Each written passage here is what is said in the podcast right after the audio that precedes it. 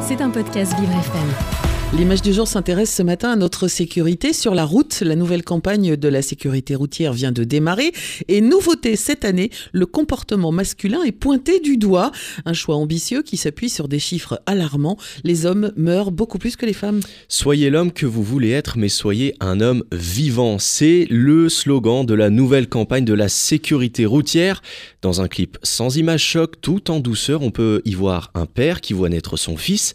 L'acteur Pio Marmaille prête sa voix au papa qui demande à son nouveau-né de s'émanciper des clichés masculins. T'as pas à suivre ce qu'attendent les gens d'un homme. C'est de toi que ça dépend. De tes 49 cm, écris l'homme que tu veux être. Un homme sensible, un homme qui pleure, un homme qui sait avoir du cœur.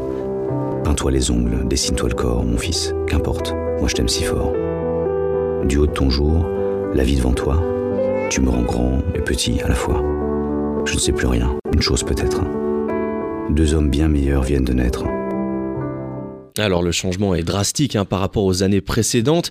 Pas une voiture, pas un scooter ou même un vélo à l'écran, pas même une seule route visible au cours de cette minute trente de vidéo.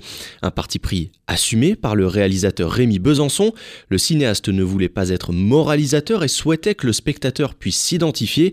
Alors l'objectif derrière ça, c'est de changer les mentalités dès le plus jeune âge. C'est aussi faire comprendre que le comportement des hommes peut avoir des conséquences dramatiques pour eux, mais aussi pour leur entourage, en l'occurrence euh, ici leurs enfants. Et faire le choix de l'agent masculine est loin d'être un hasard. Et oui, parce que sur les 3260 personnes tuées sur les routes euh, l'année dernière, près de 80% étaient des hommes.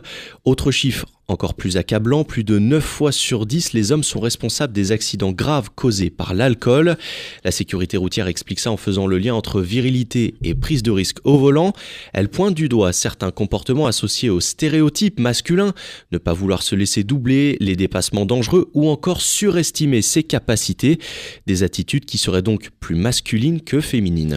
Et Jérémy, à l'inverse, selon une étude, les femmes seraient moins à l'aise au volant et donc plus prudentes. Oui, et ces constats ne sont pas forcément partagé par tous, en témoignent les avis divergents de ces automobilistes interrogés sur BFM TV. Je suis assez surpris, oui. Je pense que euh, c'est 50-50. Hein.